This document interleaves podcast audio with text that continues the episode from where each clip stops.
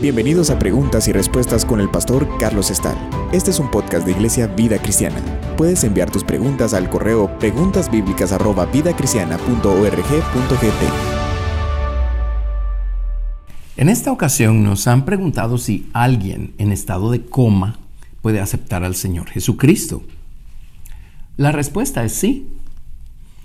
De hecho, la persona que nos está amablemente haciendo esta pregunta nos uh, narró un poco su experiencia. Nos cuenta que estuvo en coma y que en esos días todos sus sentidos estaban agudizados. Incluso esta persona podía salir y entrar de su cuerpo en cualquier momento. Y no es primera vez que escuchamos experiencias así. Así es que este, este estado es un estado mental producido por algún accidente, algo. Es, es muy curioso, muy interesante, lo han estudiado mucho, pero eh, hablando con pacientes y estudiando y entrevistando, los científicos se han dado cuenta que eh, cuando una persona está en estado de coma, y por supuesto, esta no es el área de nuestro expertaje, pero me imagino que hay diferentes niveles, diferentes grados, diferentes tipos.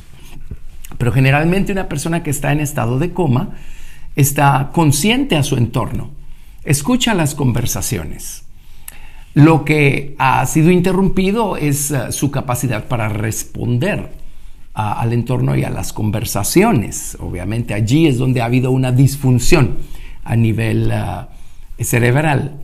Pero eh, nuestra experiencia personal también nos ha demostrado que por regla general las personas que están en un estado de coma tienen el oído bien abierto y están bien conscientes. Y si no pueden responder con palabras, Incluso algunas de ellas pueden responder con algún movimiento, algún impulso. Cuando uno les habla y les pide responder para que la persona que les habla esté segura que la persona está escuchando. Y por regla general obtenemos la, la respuesta. Así es que una persona en estado de coma, puesto que está consciente, puesto que su oído está despierto, por supuesto que puede recibir al Señor Jesucristo. Hemos tenido casos en donde en donde personas que están en coma eh, han podido, ya conociendo al Señor, han podido perdonar y manifestar su arrepentimiento por alguna situación eh, que estaba pendiente. Y también hemos tenido ocasiones en donde oramos por personas que están en coma y aprietan la mano cuando les pedimos hacerlo para después de orar para que reciban al Señor Jesucristo para confirmarnos que efectivamente sí lo hicieron. Recordemos que el, sentido del oído es, es vital para hacer una elección por Cristo y nuevamente, si no la pueden expresar con palabras, el que reciban a Jesucristo en su corazón es uh, suficiente para que el Señor los salve. En Romanos capítulo 10, versículo 8, eh, dice a partir de la mitad del versículo, esta es la palabra de fe que predicamos, que si confesares con tu boca que Jesús es el Señor y creyeres en tu corazón que Dios le levantó de los muertos, serás salvo. Porque con el corazón se cree para justicia, pero con la boca se confiesa para salvación. Ahora, un comentario acá. Por supuesto, si la persona ha perdido la facultad de comunicarse con la boca, esto no significa que su experiencia no sea eh, tan válida y tan real como la de cualquier otra persona. Recordemos que nuestros sentidos que encontramos a nivel del cuerpo los encontramos también a nivel de la mente o del alma y a nivel del espíritu. Son estos canales, estamos familiarizados con la rueda de la triple naturaleza del hombre y los sentidos son canales que comunican el mundo exterior con el corazón y viceversa. Por eso es que son posibles cosas como de la abundancia del corazón habla la boca. O si tu ojo es bueno, todo tu cuerpo va a estar lleno de luz. Si tu ojo es maligno, todo tu, tu cuerpo va a estar en tinieblas. También, por ejemplo, la Biblia dice, gustad y ved que es bueno el Señor. Dichoso el hombre que confía en Él. Bueno, obviamente podemos gustar al Señor, podemos ver al Señor y esto naturalmente no se hace con los sentidos físicos, se hace con los sentidos del espíritu. En el caso de la boca, a nivel de la mente o del alma, el sentido del gusto es la razón. Y a nivel del espíritu, el sentido del gusto es la oración. Si esta persona tiene la capacidad para razonar, cosa que sí tiene, por todo el testimonio del que hemos estado rodeados, podemos decirlo con seguridad. Y nuevamente, eh, insisto en que habrá casos en donde probablemente no, quién sabe, no es nuestra área. Pero la experiencia que hemos tenido es que sí, están conscientes, pueden razonar perfectamente bien. Ahí está la boca en operación, pues nada más no en el cuerpo, pero sí en la mente. Así es que por supuesto que son salvos. Y luego sigo leyendo aquí en Romanos 10 a partir del verso 11, en donde dice, pues la escritura dice, todo aquel que en él creyere no será avergonzado. Porque no hay diferencia entre judío y griego, pues el mismo que es Señor de todos es rico para con todos los que le invocan. Porque todo aquel que invocare el nombre del Señor será salvo. Y otro comentario, acá esto es maravilloso porque sabemos que el nombre Jesús o Yeshua o Yehoshua significa Jehová es salvación. La naturaleza de ese nombre es salvar. Así es que si una persona en coma con su mente invoca ese nombre, el nombre va a hacer lo que el nombre es, salvar. Sigo leyendo. ¿Cómo pues invocarán a aquel en el cual no han creído? ¿Y cómo creerán en aquel de quien no han oído? ¿Y cómo oirán sin haber quien les predique? ¿Y cómo predicarán si no fueren enviados? Como está escrito, cuán hermosos son los pies de los que anuncian la paz, de los que anuncian buenas nuevas. Mas no todos obedecieron al Evangelio, pues Isaías dice, Señor, ¿quién ha creído a nuestro anuncio? Así que la fe es por el oír y el oír por la palabra de Dios. La fe es algo que comienza cuando oímos, cuando escuchamos. También cuando hemos visto y entendemos el, diagrama de la triple naturaleza del hombre, descubrimos que la fe es el sentido de la vista del espíritu. La fe es ese par de ojos que se nos abren para poder ver sin ver, ver una realidad que los ojos físicos no pueden captar y sin embargo está allí, una realidad espiritual. Así es que eh, lo que oímos eh, nos abre los ojos. Lo que oímos genera lo que vemos. Primero tenemos que oír. Por eso son tan importantes las palabras. Y pues en el caso del oyente, por eso es tan importante tener un oído abierto. El Señor le insistió a la nación de Israel siempre, pueblo incircunciso de oídos, les decía. Dios les dio su ley y esta es la razón por la que no se las dio únicamente en forma escrita. Dios en el monte de Sinaí se manifestó al pueblo de Israel en tiempos del, éxodo y Dios eh, les hizo oír su voz, oír el sonido eh, de, de su palabra, de su ley moral, cuando Dios estaba dándole su ley moral.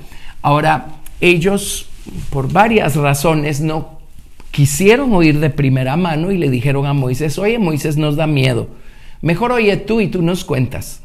Bueno, el efecto de eso lo cosecharon eh, más adelante porque la verdad que lo que escucharon y al final fue a través de Moisés porque ya no quisieron oír a Dios de manera directa, eh, no logró abrirles los ojos del Espíritu. El pueblo de Israel no logró ver a Dios y conocer verdaderamente a Dios.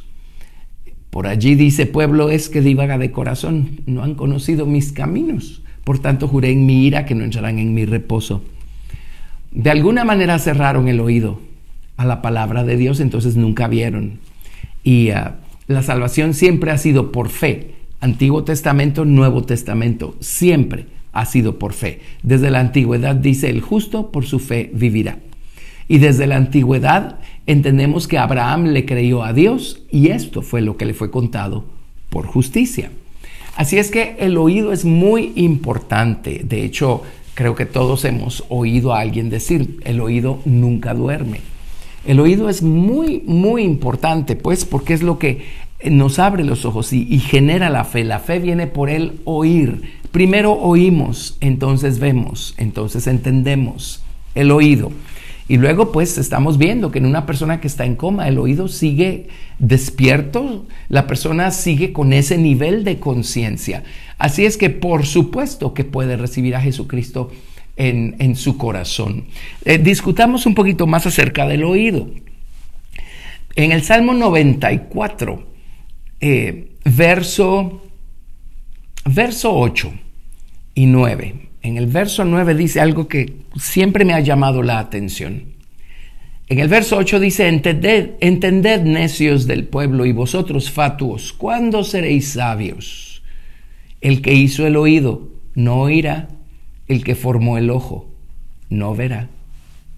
Aquí se nos dice que Dios hizo el oído, por supuesto Dios formó el ojo también, pero de alguna manera no está bien traducido porque en hebreo no dice que Dios hizo el oído. Si tenemos una Biblia King James, algunas otras versiones, allí dice el que plantó el oído, no oirá. Y la palabra plantar aquí que se utiliza acá en la Biblia hebrea es la mismísima palabra que se usa en Génesis capítulo 2, cuando describe el hecho que Dios plantó el, un huerto al oriente en Edén. Plantar implica tomar de algún lado y venir e hincar o fijar en un lado nuevo, en un lugar nuevo. Es lo que Dios hizo con esos árboles que había en el huerto del Edén. Bueno, es lo que hizo con el huerto, con el jardín. El, ¿Qué era el jardín del Edén? ¿Qué era este lugar? En esencia podemos decir que era la nueva ciudad aquí en la tierra. Si, leemos la descripción que hace el libro de Apocalipsis de la nueva ciudad, eh, allí se menciona el río de vida, se menciona el árbol de vida, Así es que, ¿qué era el jardín del Edén? Era lo mismo, era lo equivalente, algo que estuvo aquí y por supuesto a causa del pecado se, perdió. Pero eso era. ¿Y qué es la nueva ciudad? Eh, es, que es cuadrangular, sino, sino el nombre del Señor, el nombre del Señor, la naturaleza, el carácter, el poder, la gloria, la presencia de Dios. Así es que, por así decirlo, Dios tomó su nombre y lo plantó en Oriente, al Edén. Y ese es el lugar donde Dios puso al hombre, en el jardín del Edén. Este jardín o este huerto que Dios plantó en Edén. Bueno, ese es el mismísimo concepto que nos da el Salmo 94, verso 9. Dios plantó el oído. Así es que llama la atención porque el oído es probablemente la pieza más vital, el, sentido más vital que tenemos a través del cual puede, puede venir la verdad a nuestro corazón y a través de escucharse nos abre el oído del Espíritu y entonces podemos creer y podemos ser salvos. Dios en el Salmo 94 dice que Dios formó el ojo, por supuesto, pero dice que Dios plantó el oído. Así es que el oído cumple una función muy importante y yo creo que por eso es que Dios en su misericordia hace que las personas que incluso estén en coma tengan el oído bien abierto y estén conscientes. Eh, el, el resto del mensaje acá, por supuesto, es lo importante y lo urgente de visitar a los pacientes, aunque estén en estado comatoso. Tenemos que visitarlos. Tenemos que visitar a la gente en los hospitales tenemos que visitar al, al necesitado. Tenemos que llevar el Evangelio de salvación a todas partes, a todas las gentes. Y el, ministerio que se hace en los hospitales es muy importante. Allí vamos a encontrar gente con mucha fe, que conoce al Señor, pero también vamos a encontrar gente eh, eh, que no tiene la esperanza del Evangelio, eh, gente que está desesperanzada, gente que está muy afectada por causa del problema físico que tengan y vamos a encontrar personas que están en coma. Así es que podemos ir y podemos orar por ellos, pero no, no únicamente oremos ah, indiferentemente por ellos o en términos generales, hablemosles al oído, entendamos que nos están escuchando y, démosles el, claro y conciso el mensaje de salvación en Jesucristo e invitémoslos a entregarle su vida al Señor Jesucristo. En el momento que ellos mueran, ellos despertarán ahí arriba en la maravillosa presencia de Dios. Gracias por escuchar Preguntas y Respuestas con el pastor Carlos Estal. Si deseas participar, recuerda enviar tu pregunta al correo preguntasbiblicas@vidacristiana.org.gt y no te pierdas el siguiente episodio porque tu pregunta puede ser la siguiente a responder.